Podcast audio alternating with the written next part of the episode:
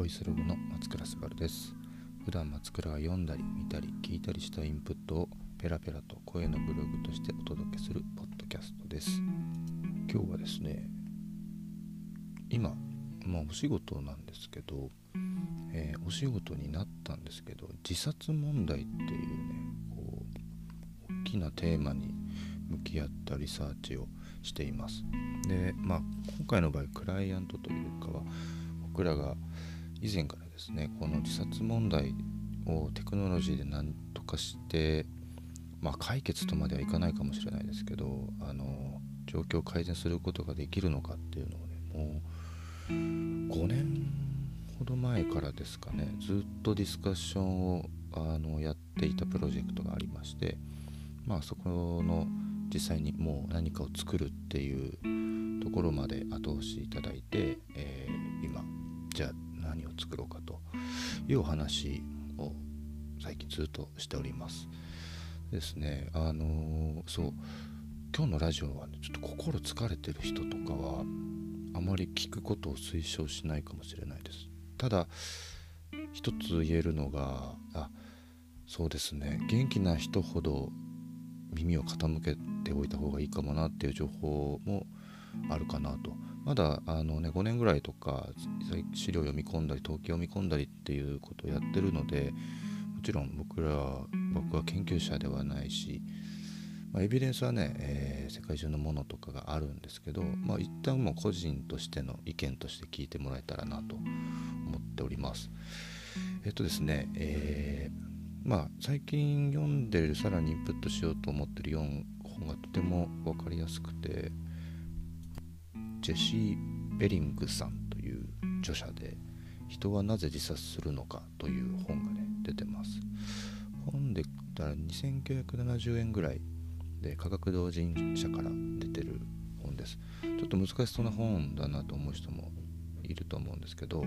あのとても読みやすくて分かりやすい内容になってます。まあ、死に向かう心を科学するっていうようなことがテーマになっていて意外とこれ聞いてる方もね考えたことないかもしれないのであの読んどいた方がいいかも と思います。というのはですね僕らがいろいろ動いてるのはですね、えー、研究者の人工知能研究者の人と,、えーと、浄土真宗のお坊さんとで僕とで動いてるプロジェクトなんですけど、まあ、それぞれの視点で知見を持ち寄ってでまあ課題のファクトというか真実、まあ、数字的なものですよねのにらめっこしたりとか何が可能なのかってことをずっと考えてるんですけど、えー、自殺する人たちってあの心が疲れているとかうつ病の傾向があるとかそれがひどくなってるとかって言われるんですけどもちろんうつの傾向にはなりがちなんですけどなんか自分は大丈夫って思っててる人は結構多いかなと思います。僕も最初そうでした。なんですけどあのね情報を知れば知るほどあこれみんなありえるんだなっていうふうに、えー、思うように変わりました今は。そう思えた理由があのまあ統計というか自殺の悩みがある方が相談する相談所だったりとかの情報を聞いてると、えー、どんなに心も体も健康な状態の人でも人生を揺るがすような問題が3つ同じ時期に起きると、えー、基本的には自殺とか死ぬことが視野に選択肢に入ってくるという情報がきっかけです。で今健康にね過ごしてる人たち僕も含めてなんですけどたまたまその3つが同じ時期に起きていないだけというふうな言い方ができます。例えばですねえー、僕のように経営をしてたら自分の会社が倒産するとかあとは病気にかかる自分自身が。とか、えー、パートナー恋人や家族の中で怪我をするもしくは亡くなる病気になるっていうような問題とか。あとまあずっとお金がないとかね。とかそういう、まあ、あと対人関係会社でとか上司にすごくプレッシャーがもう強すぎてもう会社行きたくないとか。で学校だったらいじめられてるとかね。っていうのがすごくあのいろんな種類の、えー、課題とか問題があるんですねそれが同じ時期に3つ発生するとどんな健康な人たちでも、えー、選択肢の中に死んだ方が楽なんじゃないかっていう風な考えが発生するっていう情報があるんですね。でちょっと想像してみたら分かるんですけどあそれ俺も危ないかもなと思えるんですよ。ちょっと皆さんも想像してみてください。結構きつくないですか？で、まあ、全く何も問題がないって人の方がもしかしたらね世の中は少ないのかもしれないんですけど、えー、大体が1つやばい時は2つ起きてるとかで済んでるだけなんですよね。でこれが3つドンと発生した時には誰しもが危なくなると危険になってくるというふうに、えー、言われております。そう聞くとなんかこの自殺っていう言葉がそんな遠いものじゃない気がしませんか？なのでもっとなんだろうな誰しもが持ってる可能性ではあるってことをあの覚えておくといいです。で例えばですねこれをステージとして考えたらどうだろうというふうに考えあの思考実験をしてました。やっぱ問題が1つ起きる。で問題が2つ目が起きる。で1つ目の時はステージ12つ発生するとステージ2で3つ起きるとステージ3に至るという形です。で何かしらトラブルになった時って皆さんもあると思うんですけどこう普段過ごしている視野が例えば120度とか広がってる状態だとしたら何かトラブった時にはぐっとその視野が狭くなりません。120度だったものが90度まで減ってしまうとか。これが多分問題の数があればあるほどぐぐっと迫っていって周りを見るあの目線というか視野っていうのが圧倒的になくなってしまうっていうような状態。なので、えー、今読んでる本でもあるんですけど自殺を本当に考えてる人たちは割と理性的な判断がつかなくなってるとかっていうようなあの統計のデータも出ていたりしてですね。なるほどなと、まあ、想像すると確かにそうだなというふうに思ったんですね。なのでまあ他人事じゃねえぞと。でこのステージを考えてた時に要はステージ3に至っった状態の人をあの今日本とか海外でもあるような自殺の相談センターっていうのがたくさんあるんですけど今もうパンク状態なんですって、まあ、コロナの状況もあったり社会変動があるっていうのもあるんですけどもう人間で対応できない量が来てるっていう事実があったりします。でそれをまあ最初はねボットとかであの最適な相談先にアサインしていくみたいなことはできるかもねみたいなとこからスタートしてたんですけど、まあ、知れば知るほどこの問題っていうのはあの根が深いなというふうに思っています。ちなみに世界では、えー、確認されてるものだけで年間100万人の方が自殺というあのなんだろうね診断っていうのかな。自殺で亡くなられてると言われてます。見つかってるものだけです。でまだ人知れず見つかってないものであったり、えー、と別の事情であの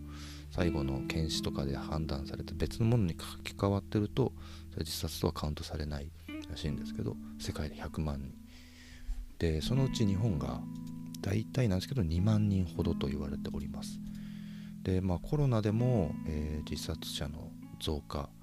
があったりするんですけど、まあ、大体1万5,000人2万人のところをこう上下しているというような形になってます。でね今ちょっと手元に資料はないんですけどあの不思議というかこれやばいなって思うのが学生若い子たちの自殺っていうのがこの統計を取り出してたのがちょっと僕の記憶であれなんですけど戦後ぐらいからちゃんと記録を取っていて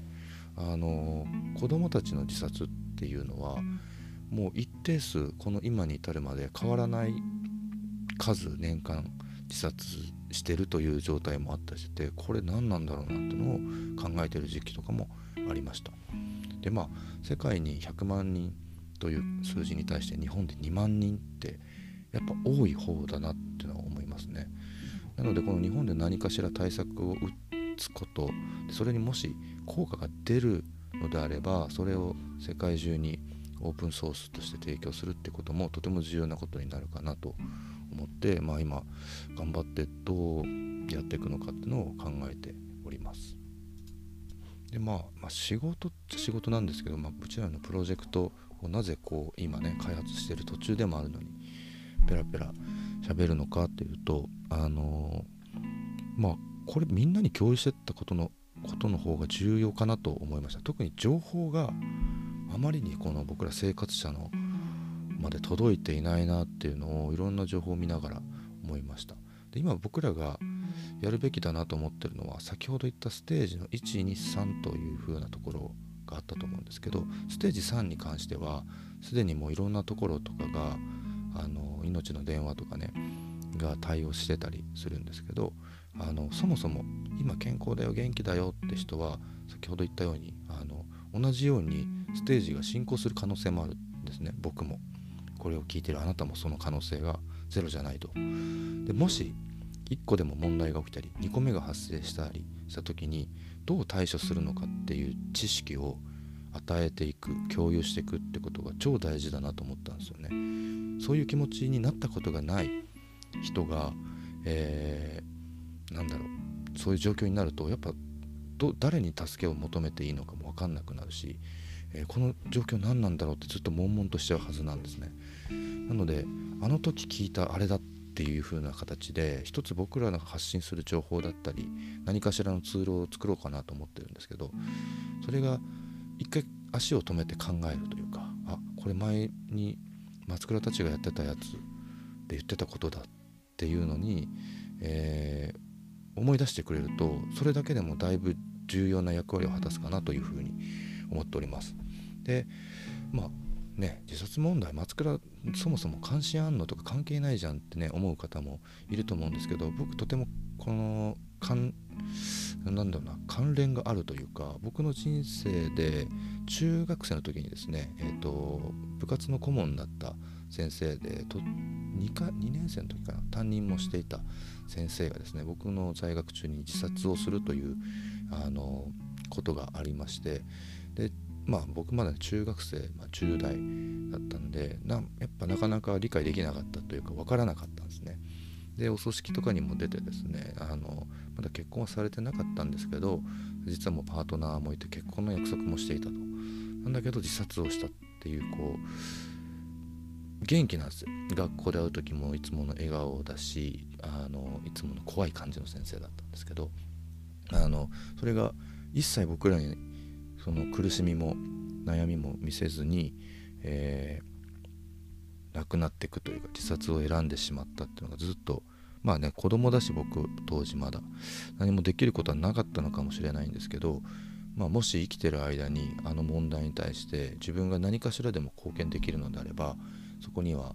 えー、全力で向き合いたいなというふうに思っていましたまあそれがこういうふうな流れで相談が来てあの浄土真宗のお坊さんから相談が来て、あ、もう他人事じゃないですっていう形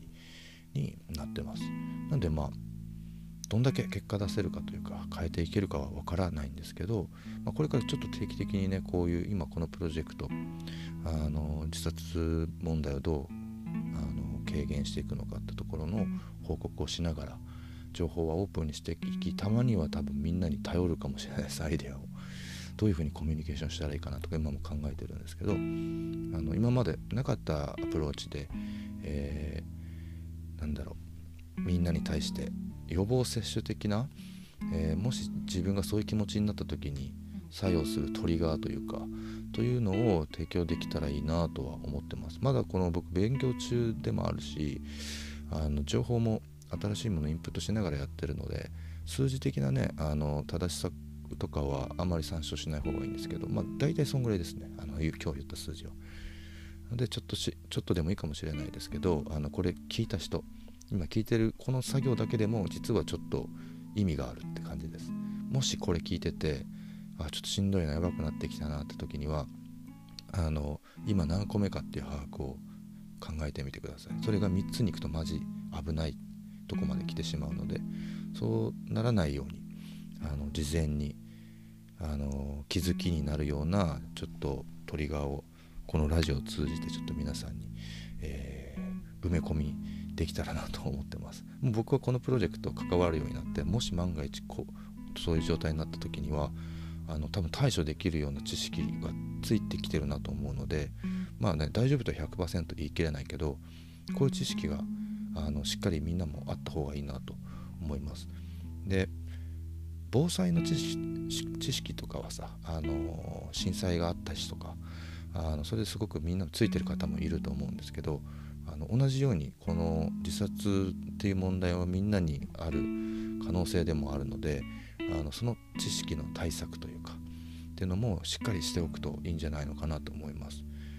まあ僕ら例えばインフルエンザで風邪をひいたりとかね、えー、するじゃないですか。でその前にこう予防接種を打っていたりとかすると思うんですけどそれと同じようにこの知識の予防接種のようなことを、えー、しておくことがとても大事だなと思っております。で今僕らは何をするかっていうとアプリケーションの開発をしようとしています。でちょっとまだね日本の方では遅れてるんですけど海外とかヨーロッパの方アメリカヨーロッパの方行くとあのメンタルヘルスメンタルヘルスケアのあのアプリケーションってすごく増えてきてるんですね。今あなたの気分どんな感じですかっていうのをまあ体重計のように、えー、なんだろう記録していくんですけど、まあ、例えば最近だったらストレス値をねスマートウォッチで計測したりっていうのも始まってますけどここから完全に心の時代というかになってきます。で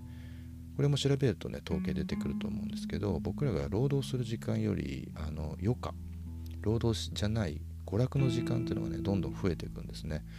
で要はまあいろんなね機会が大開して仕事が楽になったり効率化が図られたりってことで僕ら暮らしにもうちょっとあの自分自身と向き合うような時間っていうのがね増えてきます。そうなった時にあの必ず、えー、自分の心の状態を把握するっていう行為はまあ日本でも遅れてはではあると思うんですけど導入されると思います。で今僕らはねあの心の体重計というふうに仮に言ってるんですけど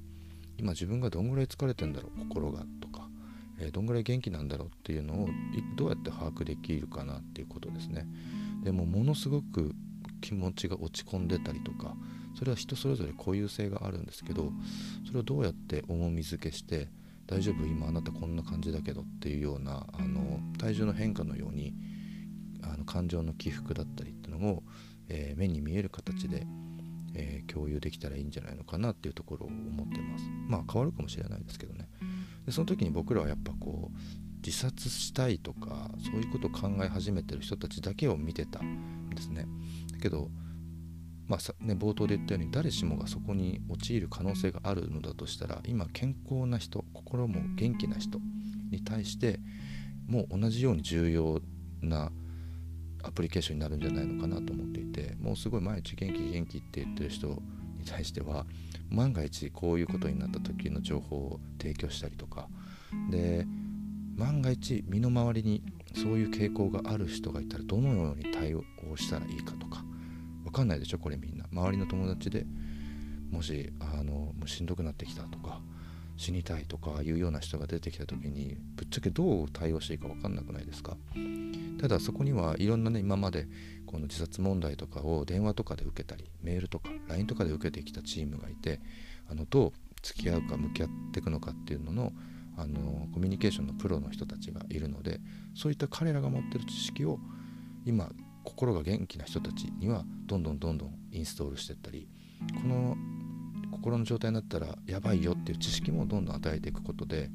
あのどんどん落ちていく時ステージが悪化するようなケースになってた時にこれあの時言ってた情報だ気をつけなきゃなっていうので、え対応ができるんじゃないのかなというふうに思ってます。なのでそこを僕ら予防接種的というふうに考えて今、えー、そもそもの気候ロジックに関しては実装可能だなってところまでちょうど昨日の夜ミーティングしてて、えー、行き着くことができました。あとはこれをまあねみんな当たり前のように体重測ったりするけどあの